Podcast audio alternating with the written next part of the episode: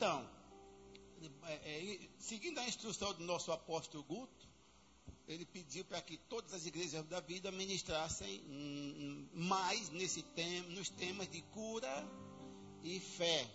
É, são os temas que nós estamos ministrando, porque eu, eu, creio que são essenciais, assim como os outros.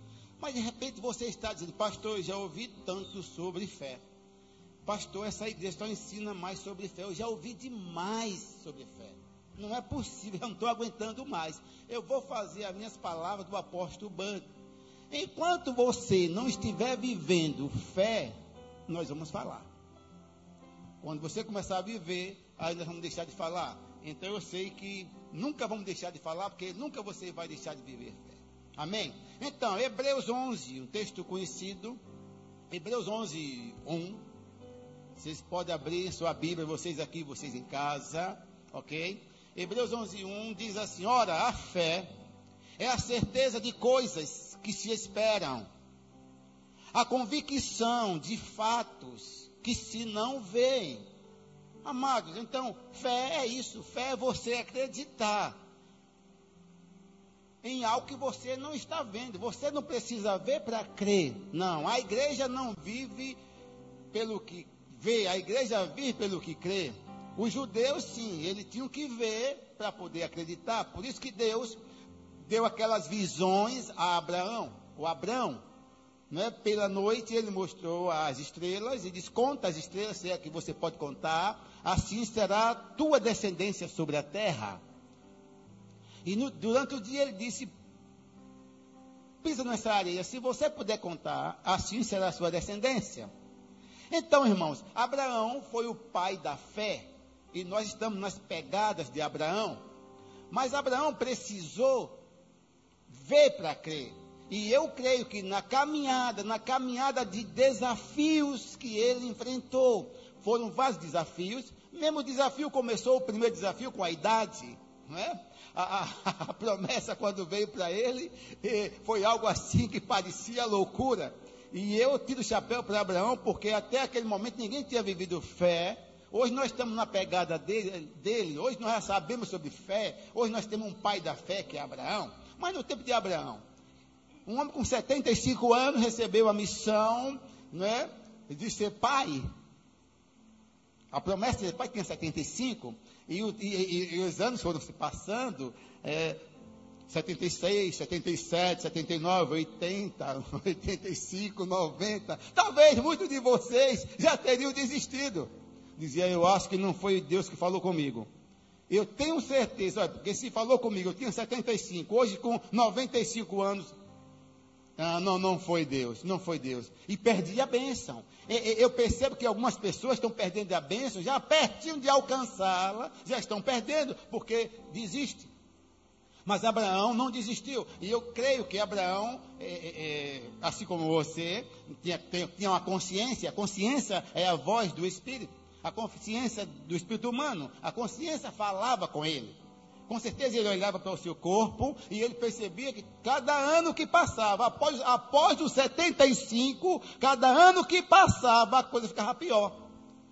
Eu tenho certeza que de 75 para 85 a coisa ficou pior. Alguém, alguém, alguém crê comigo assim?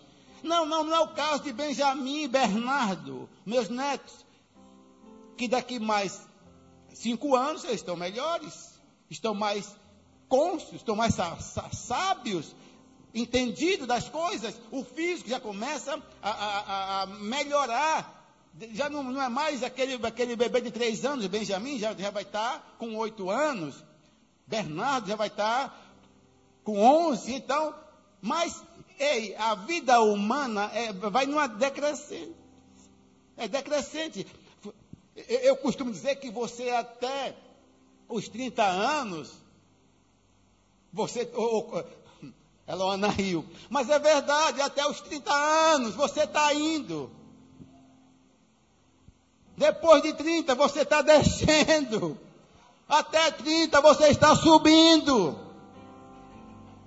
Rosana, Rosana disse: não é verdade. Até 30 está subindo. Depois de 30 ou 40 você começa a descer. Mas Então, eu sei que 85 Abraão olhou para o corpo e disse: não, não é possível. Se ele pudesse, como algum, Nossa Senhora, olhar para o corpo, meu Deus, 85, 10 anos a mais, já estava ficando difícil. 90, meu Deus, 90 anos. Alguém conhece alguém com 90 anos? Não faz o que você faz, faz. Não consegue ter o mesmo ritmo, a mesma pegada, até pensa, mas o corpo não obedece, porque o nosso corpo a cada dia está morrendo, a cada dia ele está diminuindo. O vigor, ele diminui, o vigor vai diminuindo com a idade. Sabia que isso aí não era propósito de Deus acontecer com o ser humano? Não, não. quando Deus criou o homem, não foi para o homem envelhecer, não foi para o homem morrer. Não, a ideia do homem é viver jovem na terra. É por isso que lá na nova cidade você vai ser um jovem. Não vai ter barriga grande, né, pastor Mário? Não, lá vai ser um jovem. Então, quando chegou com 90 anos, eu acho que Abraão olhou assim e disse: Meu Deus, meu Deus, a coisa piorou. Ah, os músculos já não estão mais como eu, quando eu tinha 75, diminuiu. Eles diminuíram, já não estão mais. Mas eu creio que quando ele olhava para o céu, gente, que ele via o céu estrelado, ele lembrava: assim será a tua descendência. Eita glória! Buscava força no Senhor, talvez aí, ó. Psh, é? Fazia um exercício. Né? Durante o dia, quando o desânimo batia, o desânimo pode chegar para você, mas você precisa acreditar nas promessas. O desânimo até pode chegar, o desânimo não vai ditar o seu estilo de vida. Não, não, quando o desânimo chegar, você tem que se fortalecer, você tem que ficar um gigante no que a palavra diz a seu respeito. E a, a pisava na areia. Espera aí, eu tenho uma promessa. Deus falou comigo que assim seria minha descendência, como a areia da praia. Então ele precisava ver para crer. Por que Abraão precisava ver para quê? Para crer. Por quê? Alguém pode me dizer? Vocês aqui? Vocês aqui? Por que ele precisava ver para crer? Não preciso dizer, eu sei que vocês estão pensando, talvez me uma pegadinha, mas Abraão precisava ver para crer, porque Abraão era morto espiritualmente. Abraão não tinha o Espírito Santo dentro, como você hoje, que é a igreja do Senhor. A igreja hoje não está morta, a igreja hoje reina, a igreja hoje está viva em Cristo. E quem deu a vida para nós como igreja é o Espírito Santo que habita em nós. É Ele que nos guia a toda a verdade. Por isso que você não precisa ver para crer, você crê independente de estar vendo. É por isso que nós aqui ousamos dizer que esse vírus, esse vírus maldito do inferno, seja criado onde for. Não foi na China, foi de lá mesmo, da China. É chinês, made in China. Agora, agora é chinês, veio de lá. Você pode vir de onde você ter vindo, miserável. Você já está morto pelo poder do maior nome, o nome que já venceu todos os nomes, que é o nome de Jesus de Nazaré, vindo do inferno. Eu ordeno que você já está morto, você já está banido do mundo e da nossa nação. Eu creio no que a palavra diz. Por isso que eu não tenho medo desse vírus. Não tenho medo. Não, porque não foi dado para mim espírito de covardia. Não foi dado para você espírito de medo. Você e Deus. Creia nisso, irmãos. Não é história de carochinha. Você e Deus são maioria. Você está em um time que nem empata. Esse time não empata. O time que você está é um time de mais que vencedores.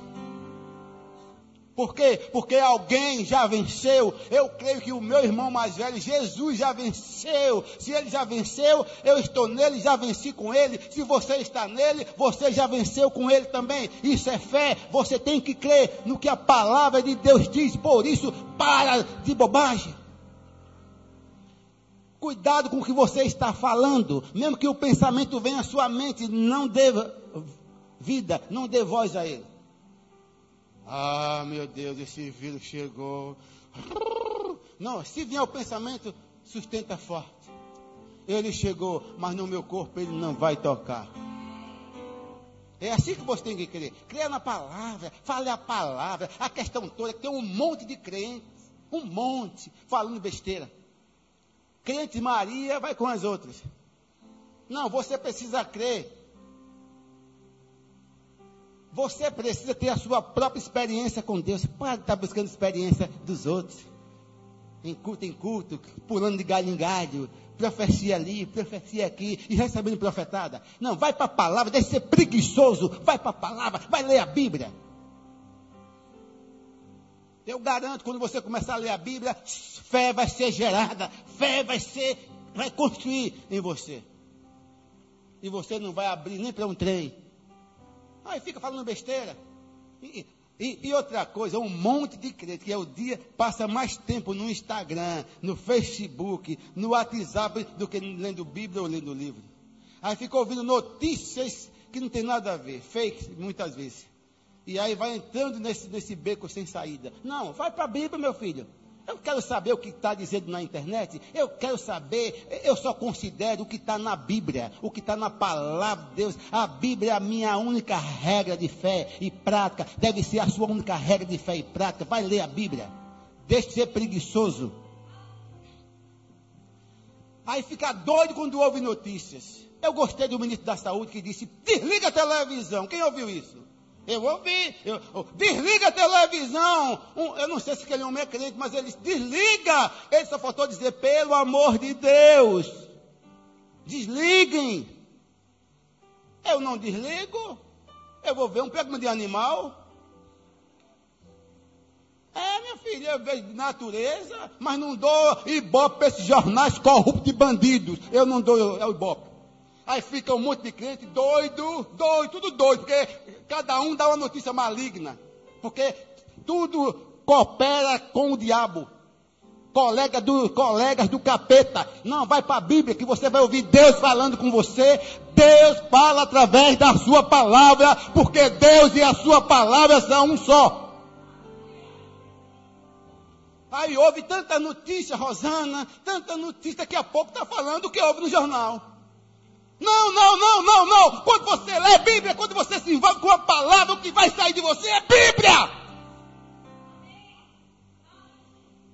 A notícia sai, chegou e não sei o que, está matando. Muito, muitas mentiras desses bandidos. Muitas pessoas morrendo de outras coisas, estão atestando coronavírus, porque tem interesse por trás desses bandidos. Eu garanto que bala, assalto, mata mais do que coronavírus. O sarampo mata mais. A dengue mata mais. Mas o foco todo é, é, é para destabilizar as pessoas. E você entrando nesse barco, vendo esse, ouvindo essas notícias. Desliga isso, esse lixo! Desliga esse lixo! Vai para a palavra! Vai ouvir pregadores! Hoje você não tem desculpa, nós temos pregadores maravilhosos, magníficos na nossa nação e no mundo. E se você quiser americano, inglês, você vai, vai ter dublado. Bota o YouTube, bota um pregador. Homem que tem compromisso com a palavra, homem que teme a Deus. Fica um monte de crente dando ibope para essas televisões malignas. Depois está falando besteira, depois está expressando medo, depois está falando negativo. E quando você demonstra medo, quando você fala negativo, o capeta te pega. O capeta vai levar vantagem quando levar você para a arena da distração, para a arena do natural. do medo. Eu quero ver alguém que fez rema, alguém que fez rema e que tem em consideração a palavra. Entrar numa esparrela dessa. Se o capeta quiser levar para a arena do, da incredulidade, ele arrasta o capeta para a arena da fé.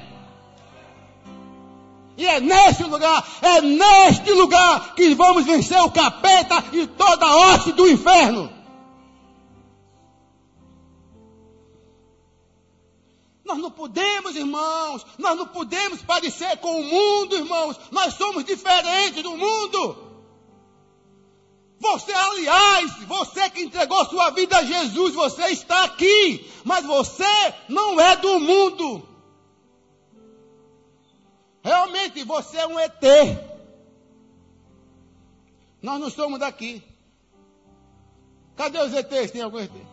Nós somos ETs. Eu sou um ET, eu não sou daqui, irmãos. Aqui eu estou só passando tempo, só passando alguns minutos, uma chuva. Para Deus, mil anos. Mil anos e um dia é a mesma coisa, então eu estou passando só um momento aqui, talvez uma chuva que está caindo e eu estou passando, eu não vou ficar aqui, você, vocês não vão ficar aqui, porque vocês não são daqui, a parte de vocês não é aqui. Mas tem que ter convicção disso, irmão. Ah, você tem que saber que você não está sozinho. Tem que saber que você não está só. No dia que você entregou sua vida a Jesus. No dia que você constituiu Jesus de Nazaré como seu Senhor, seu Salvador, irmãos, foi a melhor decisão que você tomou. Ah, no dia que você disse sim para Jesus, Senhor Jesus, eu te recebo como meu único Senhor, meu Salvador. Ei, você passou a ser um aliançado com Deus. E a partir de agora você vai ser protegido, protegido não porque você é bom, não porque você não erra, não porque você não peca, não, não, não. Você vai ter a proteção de um turnamente por causa da aliança. É a aliança. É a aliança que você tem com Deus em Jesus que te protege. E alguém aliançado, irmãos, é alguém que não está perdido. É alguém que não é uma presa fácil para o diabo capeta. É como Vânia diz: o diabo todo, todo o inferno, cabe debaixo dos seus pés. Não importa o número do seu, do seu pé, pode ser 28, 35, 34, 37. Mulher não tem 45, né? Mulher não, não tem 45 não, mas 40 até tem. Mas não importa o tamanho do seu pé, viu, mulher? Você que é mulher, sexo frágil, não está falando disso não. Não é moleza não. Não é fraqueza não. É ser, ser sensível. Então você tem poder, você tem autoridade, você é uma aliançada com Deus. A questão toda, Vânia, é que as pessoas falam negativo demais. Ficam falando negativo. É porque eu sou um coitado. Eu sou um Zé Ninguém. e ainda chora. Eu sou um Zé Ninguém. Primo de seu coisa nenhuma. Irmão de seu quase nada. Você não é essa miséria.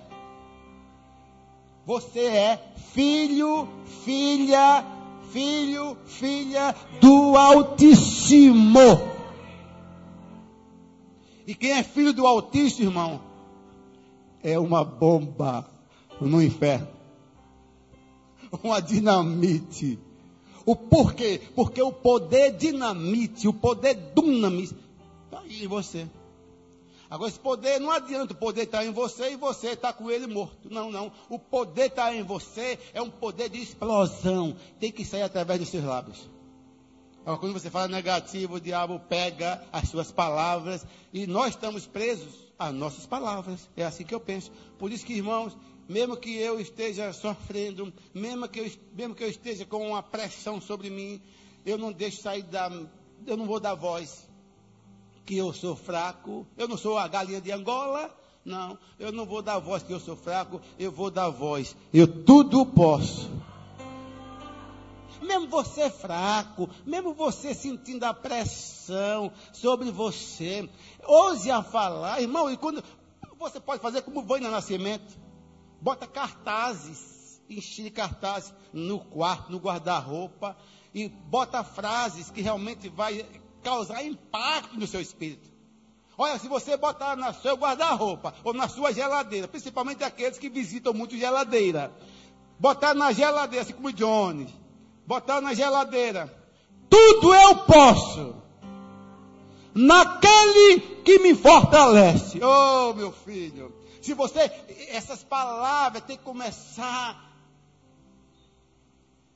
gerar vida no seu espírito. Quando você começa, de tanto você falar, você vai receber essa consciência. Tudo eu posso naquele que me fortalece. Deixa eu falar uma coisa para você.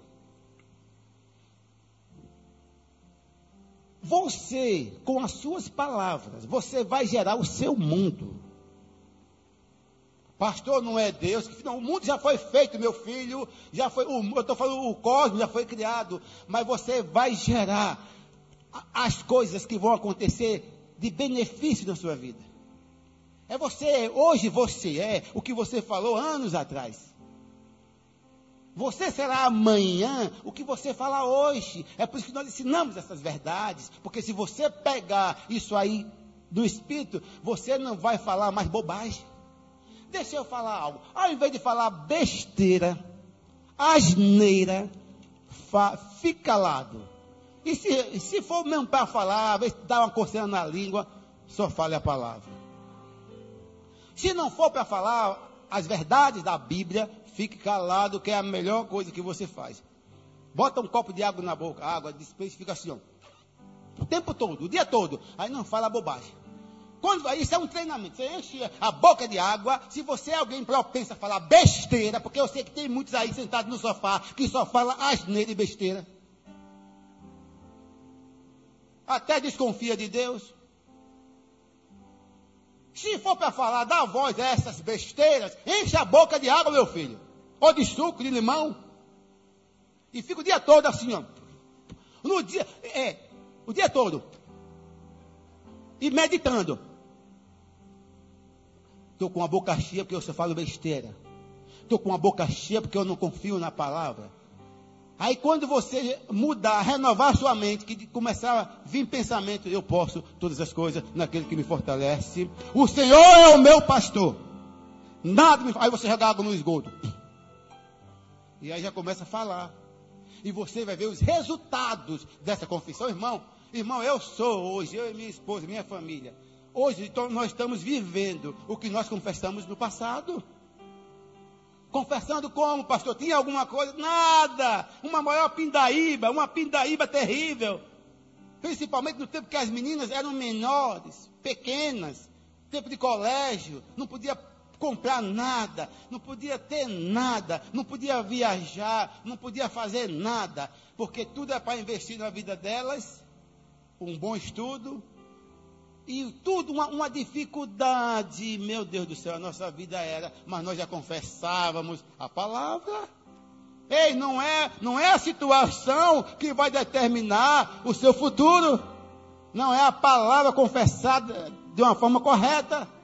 Não, a situação hoje está difícil, mas você não olha para a situação, você olha para a palavra. Hoje está faltando as coisas em casa, você começa a confessar, geladeira!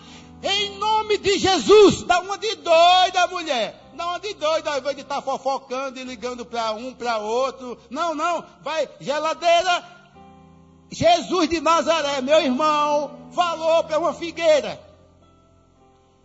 E, e, deu resultado. Ele falou e a figueira morreu. Se ele falou para uma planta e ela morreu, também falou para os ventos. Falou para o mar.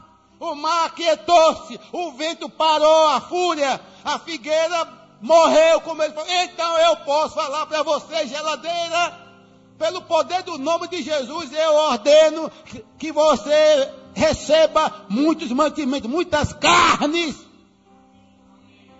Porco, porco.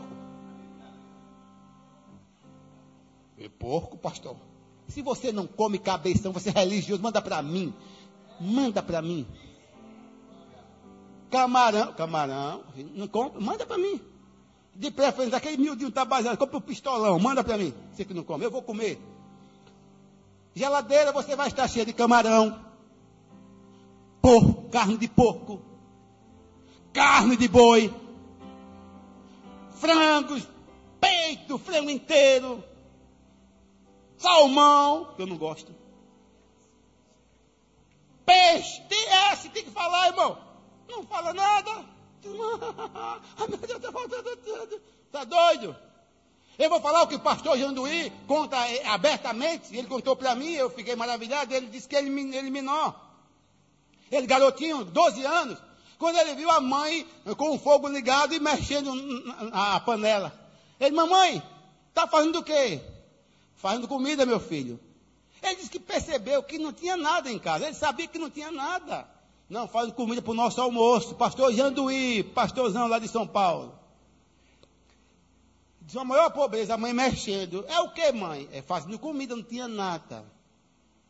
E ele disse, minha mãe deve estar, tá, minha mãe eu acho que deve estar delirando. Ele menino, 12 anos. Irmãos, e a mãe com fogo ligado não desligou. Quando foi meio-dia em ponto, batendo na porta.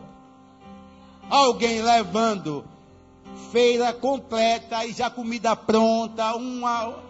Por que isso? Eu pergunto, por que isso aconteceu? Se essa mulher tivesse, oh lástima, não tem o que comer, só tem água, vamos morrer de fome. Ei, você está preso às suas palavras. Não, mesmo sem ver, ela creu em um Deus da provisão.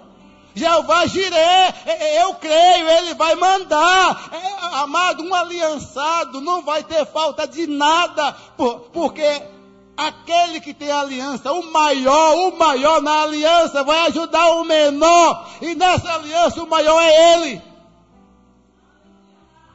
Deus. Não aceita, irmãos. Ah, o pastor está falando que não vai passar dificuldade. Não é isso. Não é isso. Vamos passar provações. Pode passar. Mas passar não é permanecer na aprovação o tempo todo, como você está, cabeçona, o tempo todo na aprovação, o tempo todo não tem o que comer, não tem nada, não tem nada. E você está só fofocando. Depois que apareceu a palavra compartilhar, ninguém mais fofoca, é compartilhar, é fofocagem linguaruda.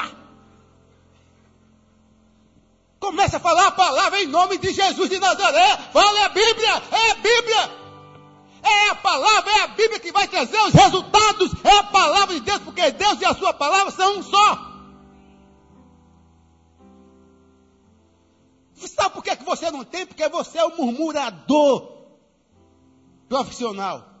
Para de murmurar, irmãos. Quando vier a vontade de murmurar, você levanta um altar de adoração. Quando vier a vontade de murmurar, você, você pega sua família, seus filhos, se ajoelha ou, ou sentado como você queira, e você faz um altar de adoração no seu lugar, e, a, e o aroma suave das suas orações vão subir, vão chegar às nádegas de Deus, e a resposta virá imediatamente, se você crer. Porque é a vontade de Deus que você tenha o melhor. Mas para isso você, você tem que acreditar. Esse texto que eu falei de Hebreus 11, 1, mas Hebreus 11, 6, Todos vocês conhecem, mas não vivem. A maioria diz assim: pois sem fé é impossível agradar a Deus. Ei, ele não está falando sem incredulidade. Eu posso falar, baseado no texto, que a sua vida de incredulidade, incrédulo, ou incrédula, você está desagradando a Deus, porque só agrada a Deus uma vida de fé. Porque uma vida de fé é alguém que confia. Eu nunca vi Deus, mas Ele mora em mim. Eu nunca vi Deus, nunca vi, mas Ele habita em mim. Eu nunca vi Deus com esses olhos naturais, mas eu vejo Deus toda hora, todo momento com o meu espírito. É assim que você tem que viver. Saber que Ele é o seu amigo, Ele habita em você. Como o salmista falou em Salmo 91, o que habita, ou aquele que habita no esconderijo do Altíssimo, descansa. Ei, quem habita não fica desesperado. oh meu Deus, descabelado. Tem pessoa que nem, nem unha tem mais, já comeu tudo. Não, não, não. Quem habita, descansa. Olha que o salmista viveu numa aliança inferior, mas ele disse: O que habita no esconderijo do Altíssimo, descansa. O que é descansar? É você desconsiderar tudo que o diabo está falando. Desconsidere tudo que o diabo está falando, você desconsidera, porque você está tranquilo. É o diabo dizendo, você é fraco, você não pode, você é um fracassado. ninguém olha para você, ninguém liga para você. chegou atrasado, cafinfoso, capetão. Você chegou atrasado, porque eu sou amado do meu Pai. Fala isso com a boca cheia. Sem fé é impossível agradar a Deus. Então, se quer agradar a Deus, tem que viver uma vida de fé. E uma vida de fé é uma vida que vai além do natural. a vida de fé não precisa ver para crer. É, irmão, vai na vida de fé não é dar um salto no, no abismo. É dar um salto seguro. Você não está vendo nada, dar um salto seguro. É você crer. Já viu um bebê eu garanto, se Pato tivesse um bebê, que ele não tem com covardia, mas tivesse. Pato Samuel, dois covardes, não tem um bebê ainda. Mas se Pato tivesse um, se Pato tivesse um bebê, Vânia, de dois anos, um bebê de. Olha só se eu tenho razão ou não.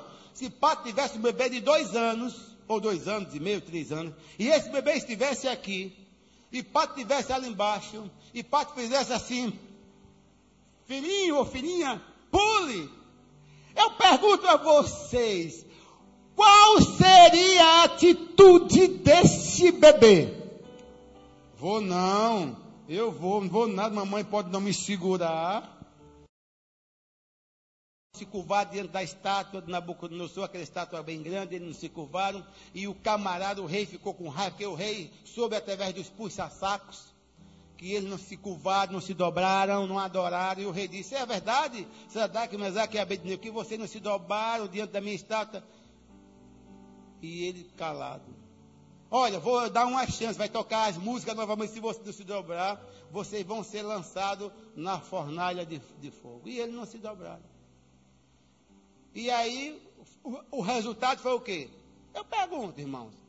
Eu pergunto a vocês: eles deixaram de ser lançados na fornalha de fogo? Deixaram? Não. Eles foram lançados.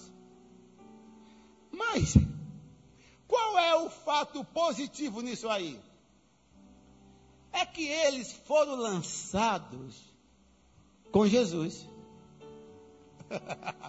Irmãos, eu, eu, eu, sempre digo: se Jesus disser, vá para o inferno, Raimundo, vai lá no inferno, e ele for comigo, eu vou tranquilo.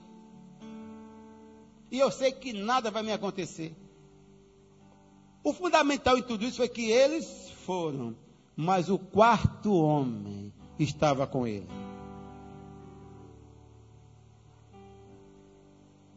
O quarto homem vai estar com você.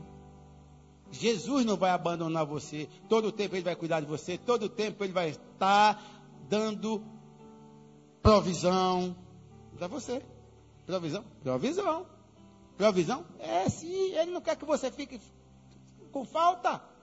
Não é vontade de Deus que você tenha uma vida faltando tudo? Não tem um dinheiro para comprar um pão, pão, pão engorda. Não tem um dinheiro para comprar um frango. Não tem um dinheiro para comprar nada. É vontade de Deus? Não, não, não. Deus é um Deus que ama a prosperidade dos seus santos. Se ele ama a prosperidade dos seus, santos, pode vir. Pode vir. Se ele ama a prosperidade, dos seus santos, quer dizer, uma vida de miséria ele não ama. Concorda? Alguém concorda comigo? Vem cá, Vânia. Alguém concorda comigo? Então, não abre mão. Não abre mão. Não abra mão do que a palavra de Deus diz a seu respeito. Você é alguém amado do Senhor, alguém protegido pelo Senhor, alguém guardado pelo Senhor. Glória a Deus, verdade, queridos. É, tudo que Raimundo está falando consiste em nós andarmos em fé com o Senhor. E fé nada mais é nada mais do que uma confiança. Né? Como ele falou muito bem, o exemplo de uma criança que se joga de qualquer lugar quando um pai, uma mãe diz se jogue, porque confia plenamente. E eu creio, sabe, Raimundo, que nesses dias, e você que nos ouve, não existe nada mais importante nesses dias do que nós decidirmos colocar nossa confiança em Deus. é a única coisa que vai funcionar. É colocar a nossa fé no nosso Pai Celestial.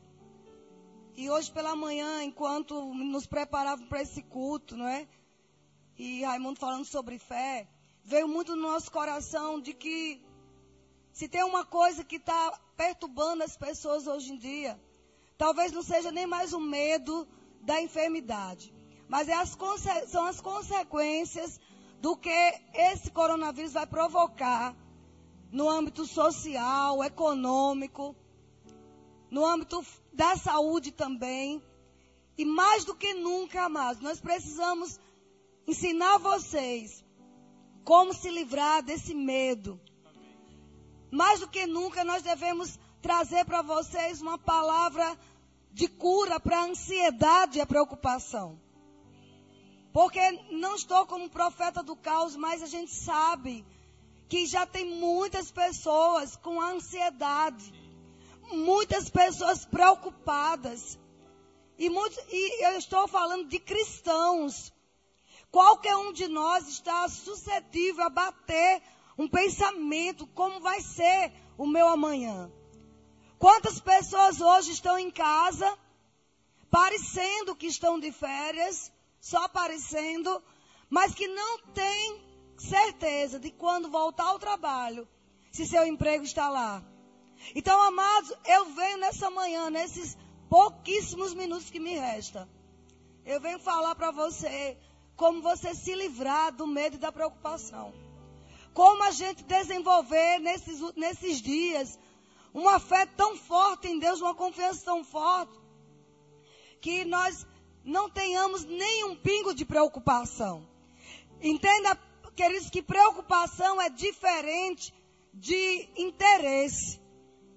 Você não vai ser uma pessoa desleixada, relaxada, parecendo que nada está acontecendo, não. O que eu quero falar para vocês é que nós podemos e devemos evitar estarmos estressados, nervosos, angustiados. E na Bíblia tem a resposta para isso. O salmista Davi, um homem que foi envolvido em tantas lutas, guerras espirituais, guerras emocionais, guerras literais mesmo. Vários inimigos, várias pessoas. O próprio Josafá, como o Raimundo falou, ele teve medo, mas ele fez uma coisa: ele se propôs buscar ao Senhor.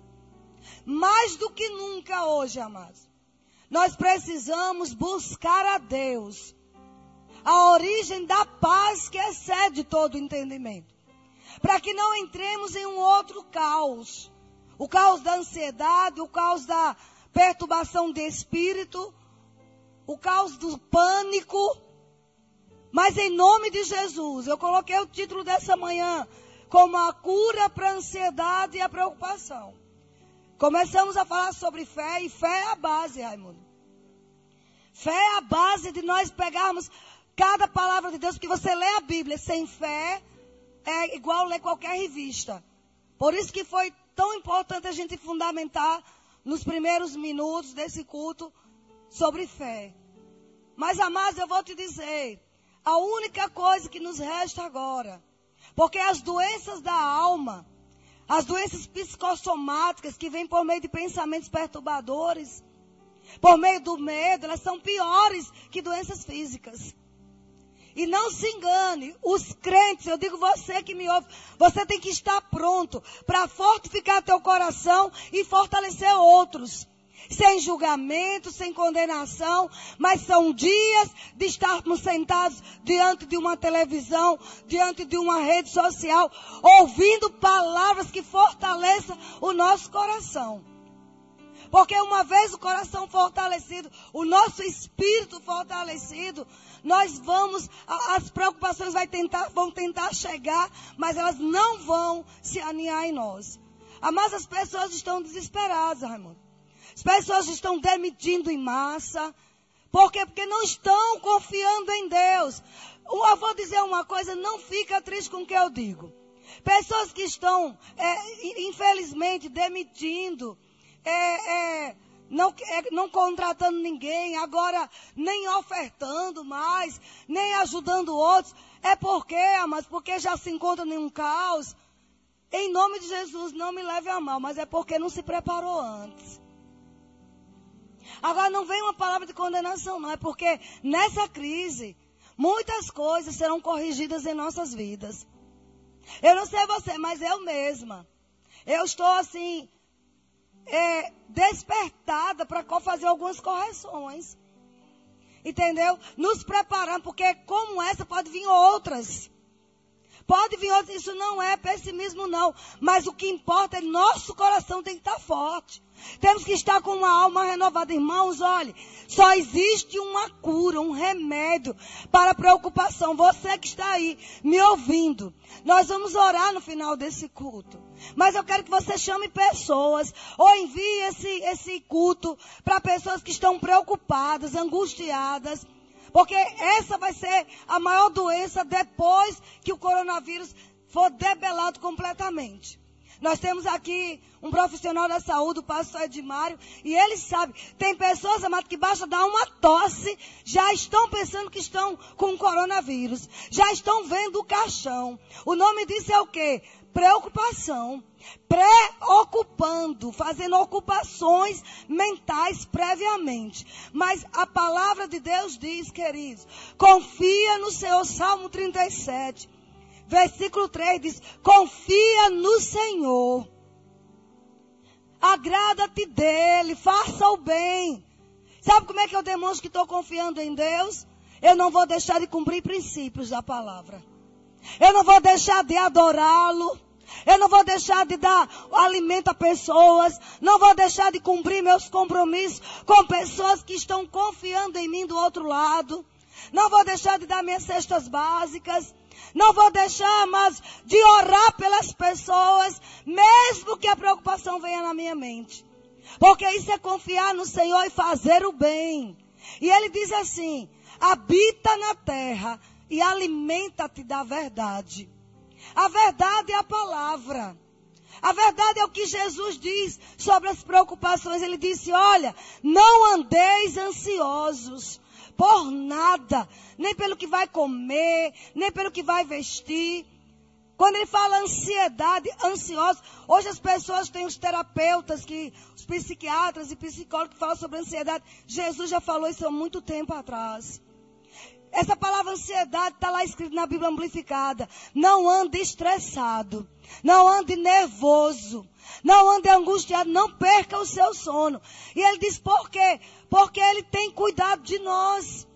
Ele diz: olha, se eu cuido das aves dos céus, se não falta alimento para as aves do céu, estou parafraseando. Mateus capítulo 6.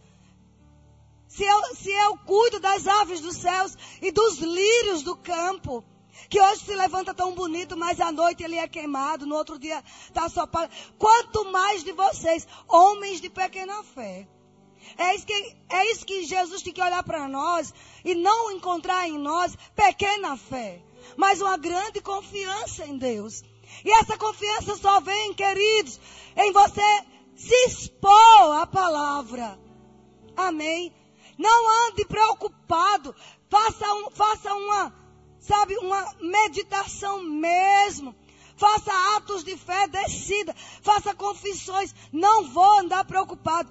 Continua a palavra dizendo, no versículo 4, agrada-te do Senhor. Agrada-te do Senhor. Ele primeiro diz, confia no Senhor. Depois ele diz, agrada-te do Senhor. E ele satisfará os desejos do coração. Você vai para Romanos 3 e vê Paulo dizendo, e daí? Seja Deus verdadeiro e todo homem mentiroso. Sabe, amados? Eu, eu não, nós não somos alienados, mas a palavra de Deus está acima de qualquer notícia.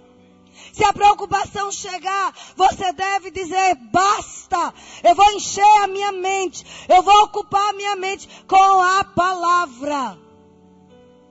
Preocupação é medo, preocupação é falta de confiança. Amém? Glória a Deus. Então ele diz, ele continua dizendo no verso 5: Entrega o teu caminho ao Senhor. Entrega o teu caminho ao Senhor. Confia nele e o mais ele fará. Ah, mas se tudo faltar, não pode faltar a confiança. Não pode faltar a confiança em Deus. A confiança simples, como uma criança. Amém? Confiar em Deus de todo o nosso coração. Estes são dias que quer, quer ficar sentado com preocupação. Tira tempo para estar com o Senhor. Gaste tempo com Ele ou ganhe tempo com Ele, tempo de qualidade. Você vai ver, você medita na palavra, você lê, vem uma fé tão grande. Às vezes a pessoa diz, Vânia, você não se preocupa, amados. Estamos suscetíveis a medo, a angústia. Isso bate perto de nós, mas na hora, nós nos levantamos com a palavra. Jesus disse, olha, não vos inquieteis. Não se entregue às inquietações. É uma decisão. Eu quero te encorajar. Não se entregue às preocupações. Volto a dizer, você não é irresponsável. O fato de você não se preocupar demonstra que você tem confiança em Deus, você tem fé em Deus. E se tem fé em Deus, agrada a Deus e recebe os galardões dele. É uma sequência. Amém. Não deixe, amados, o medo te consumir.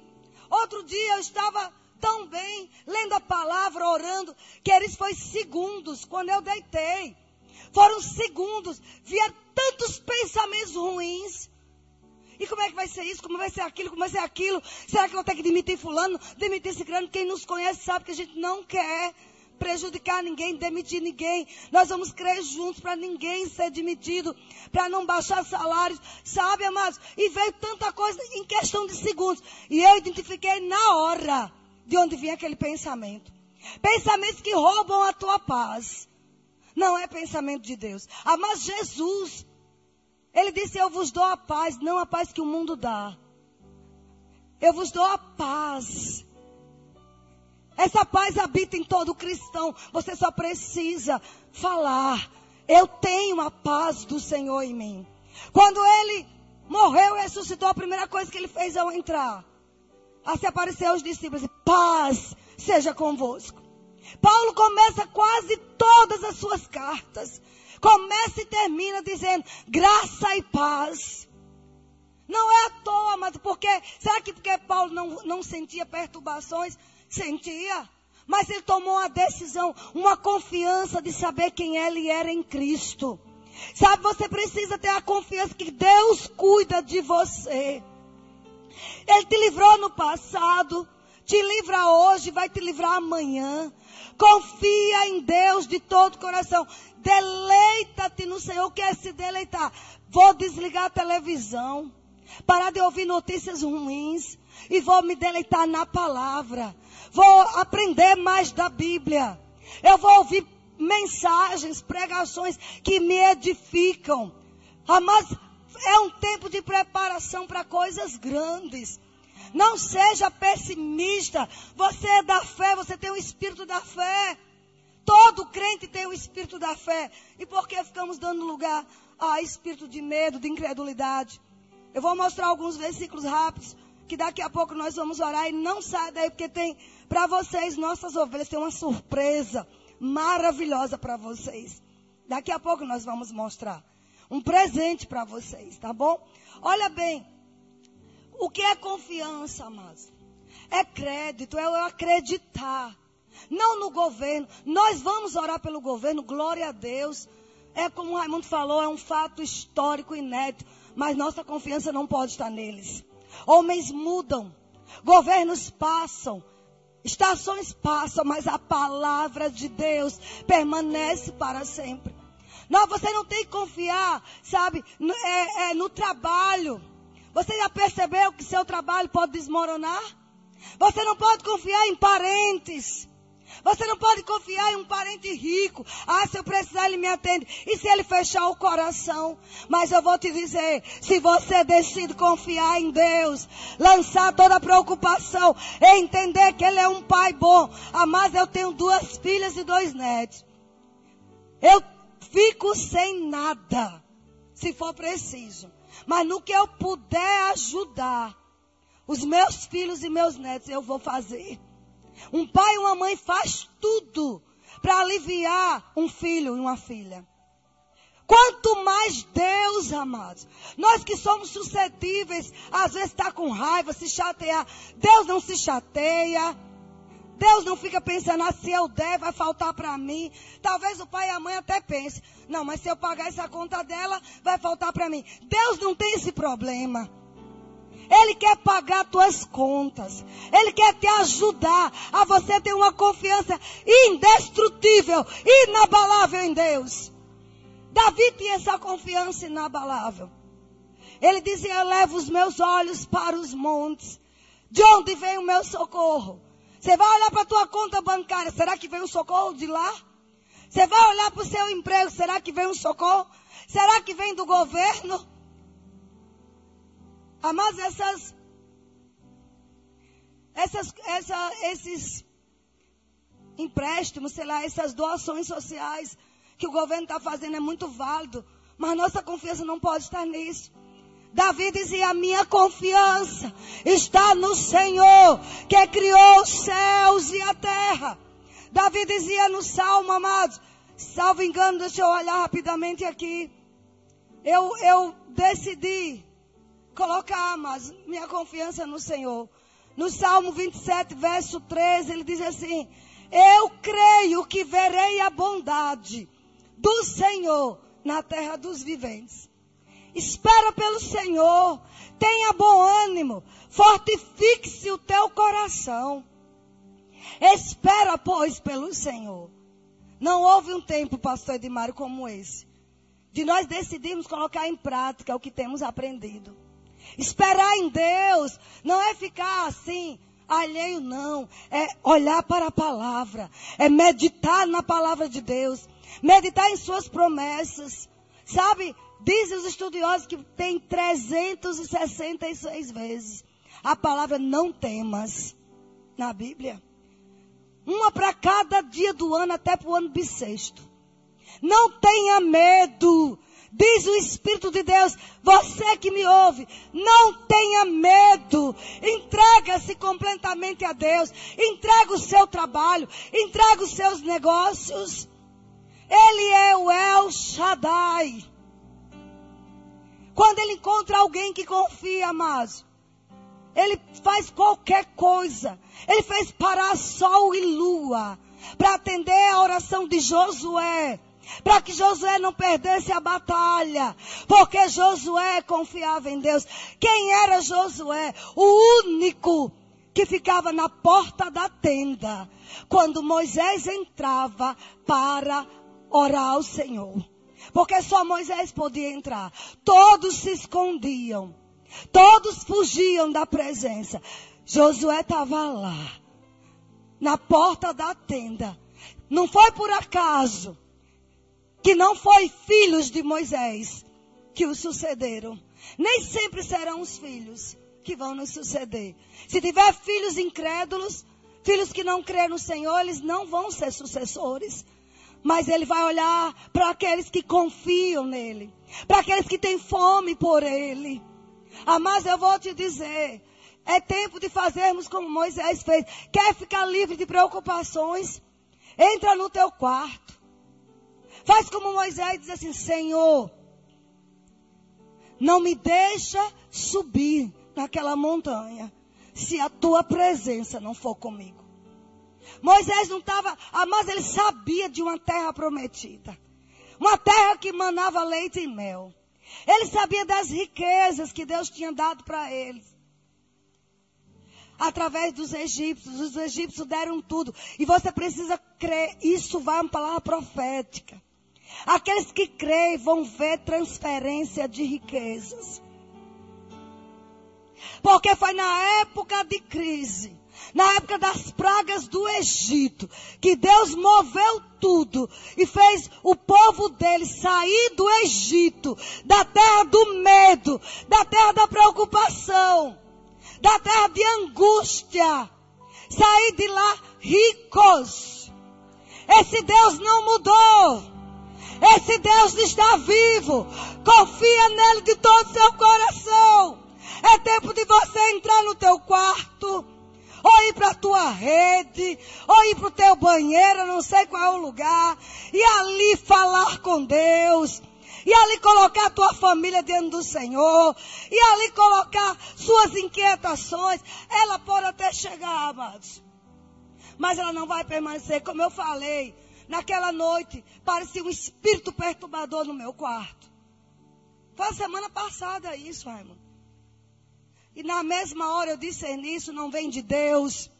Qualquer palavra que trava, traga medo, Viviane. Qualquer preocupação, Patrícia. Será que os alunos vão pagar? Será que vão vir mais alunos? Qualquer preocupação não é de Deus. Deus é aquele que tira as preocupações. E eu identifiquei, é um espírito perturbador. É um espírito de medo. E eu levantei ali e comecei a falar a palavra. Raimundo nem entendia o que era, porque eu nem deixei ele perceber direito. Mas quem precisava ouvir, entendeu. As trevas têm que ouvir. Você cortando as trevas. Ei, depressão, na minha vida não, Satanás. Você tem que dizer isso. Ei, ansiedade, porque a ansiedade tem uma cadeia que segue a ansiedade. É síndrome de pânico, é medo, é pavor, tudo isso, amados, não vai ter lugar em nossa vida se decidirmos confiar em Deus. Para a gente concluir essa parte, volto a dizer a vocês: a resposta para cada perturbação é confia em Deus. Confia no Senhor de todo o teu coração. Eu lembro que um dia, mas eu vinha num avião, teve uma chuva terrível aqui em Salvador. Eu vim do Rio de Janeiro, a previsão era para eu descer sete da manhã aqui. Desde, a, desde quatro da manhã eu estava no aeroporto. Ou seja, não dormi. E de repente o avião, quando estava para aterrizar, ele, ele sobe.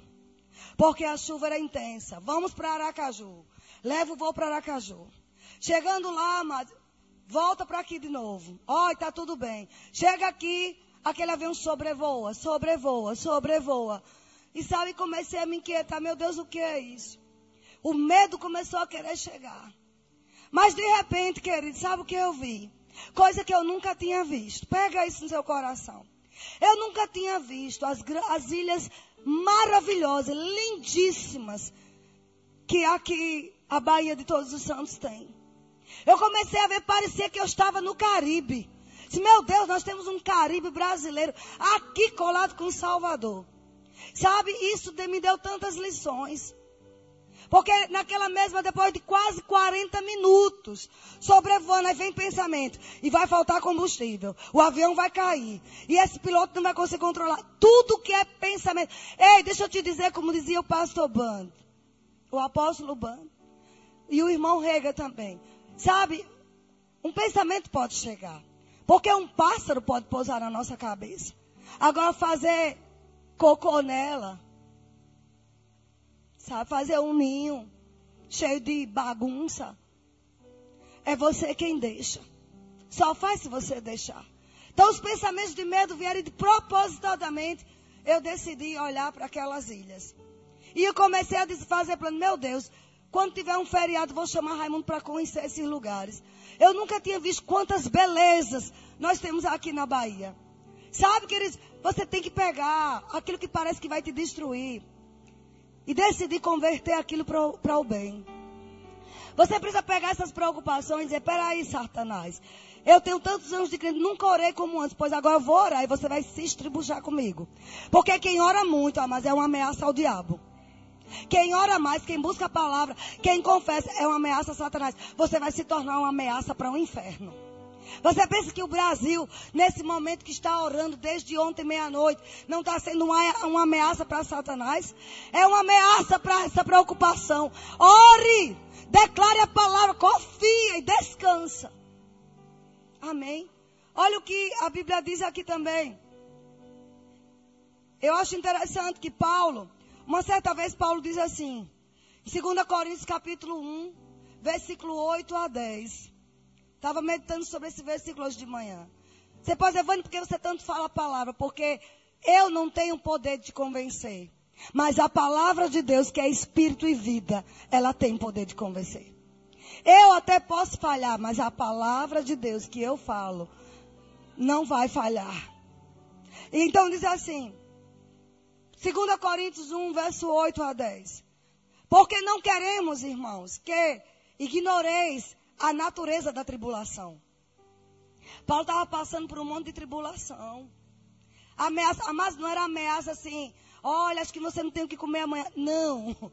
Era que na próxima esquina ele podia ser morto. E todos os que estavam com eles, as famílias que confiaram nele. Nós não chegamos a esse ponto ainda. Mas esse homem, esse mesmo homem nos ensinou: não andeis ansiosos por coisa alguma. Não ande preocupado por nada. Esse próprio homem na prisão escreveu aos Filipenses dizendo: Alegrai-vos no Senhor. Está lá em Filipenses 4. Outra vez vos digo: alegrai-vos. Ei! Hoje é domingo. Estamos entrando na semana da Páscoa. Se alegre, porque o anjo da morte não vai tocar na tua casa. Se alegre, porque a destruição não vai roubar teu emprego. Alegrai-vos no Senhor. Esse homem sabia quem era. Ainda que estivesse numa prisão, Raimundo, ele dizia: se alegre em Deus. É muito fácil eu dizer: se alegre, eu estou aqui, sabe, tranquila, tá. Eu quero ver dizer alegre-se. Você numa prisão. Mas ele deixou escrito porque é possível. É possível. Sabe por quê? Paulo tinha consciência de quem ele era em Cristo. Que tipo de cristão nós somos? Agora é a hora da peneira. Você que está desviado. Será que você não está vendo que tua vida está de mal a pior? Você que é amigo do Evangelho, você precisa ter um compromisso com Deus agora. Amado, se o, se o coronavírus pegasse em mim, que não vai pegar, por quê? Porque maior é aquele que está em mim do que o que está no mundo. Mas se pegasse e eu morresse, eu sei para onde eu vou. Eu sei que vou me encontrar com o meu Senhor. E você, você que não tem Jesus, você vai encontrar com Satanás, com os demônios, com o lago de fogo e enxofre e vão zombar de você, vão dizer seu idiota. Quantas vezes o homem lá de cima, porque é assim que ele diz de Deus, falou com você para você se vir a Jesus e você rejeitou. Olha onde você está. Aqui é a tua eternidade. No inferno. Eu não. Eu vou me alegrar mais ainda. Vou ver a face do meu rei. Se tiver de se preocupar, queridos. Você que me ouve, se preocupe como é que está a tua vida com Deus. Mas por mais nada. Paulo não estava nem aí. Rosana, pastor Edmário, Loana. Porque ele dizia assim: Eu sei em quem confio. Eu já ouço Paulo dizendo: O meu redentor vive. E está se levantando em meu favor. Mas vocês estão aí preocupados. Ei, não fiquem preocupados com nada. Antes, faça Deus conhecer as suas petições. Está lá em Filipenses 4, versos 6 a 8. Pela oração, pela súplica com ações de graça. E aí ele diz: e a paz de Deus. Não é a paz de uma conta paga. Não é a paz de um plano de saúde bom. Não é a paz, amados, de um governo sólido, de uma economia estável. Não é.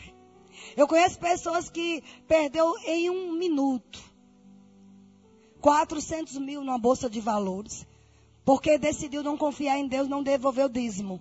E um minuto ele perdeu, ele recebeu 4 milhões. E um minuto perdeu 400 mil. Mas os que confiam no Senhor, amados, pode dizer como Paulo se alegre. Deixa Deus conhecer as tuas necessidades. E você derrama aos pés do Senhor e se levanta. Fechou a porta, entrou, falou com Deus. Sai, sai alegre.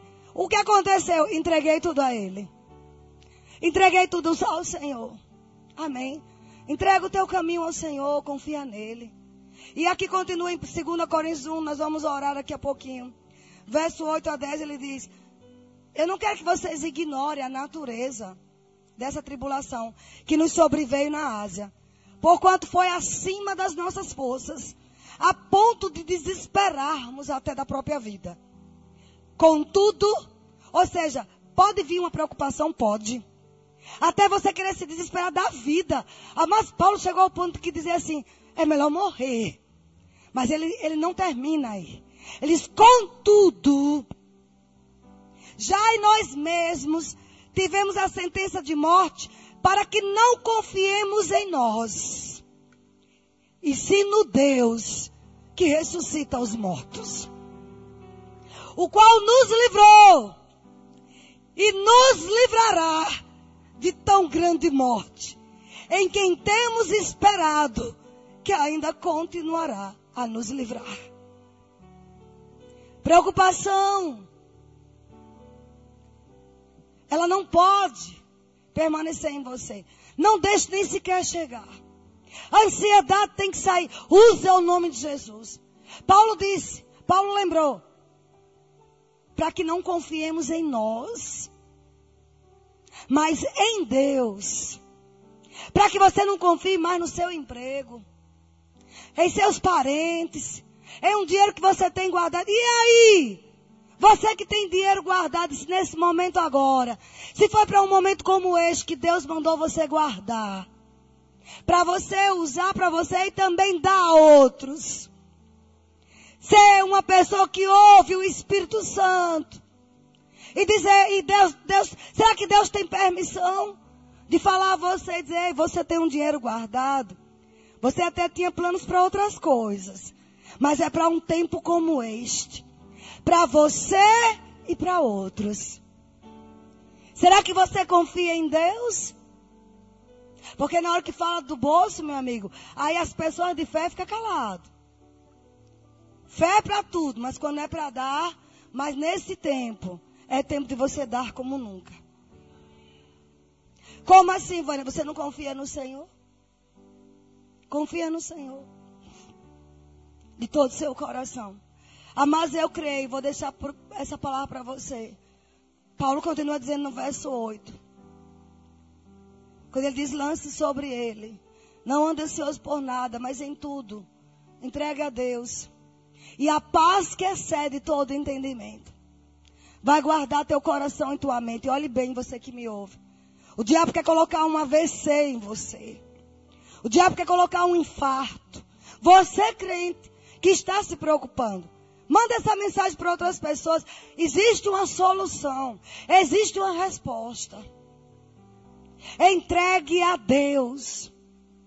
Deixe que a paz dele, que excede todo entendimento, guarde teu coração, áreas vitais da vida, coração e mente. O homem não foi preparado, Rosana, para se preocupar. Nós temos um limite. Por isso que Deus não quer que ninguém se preocupe.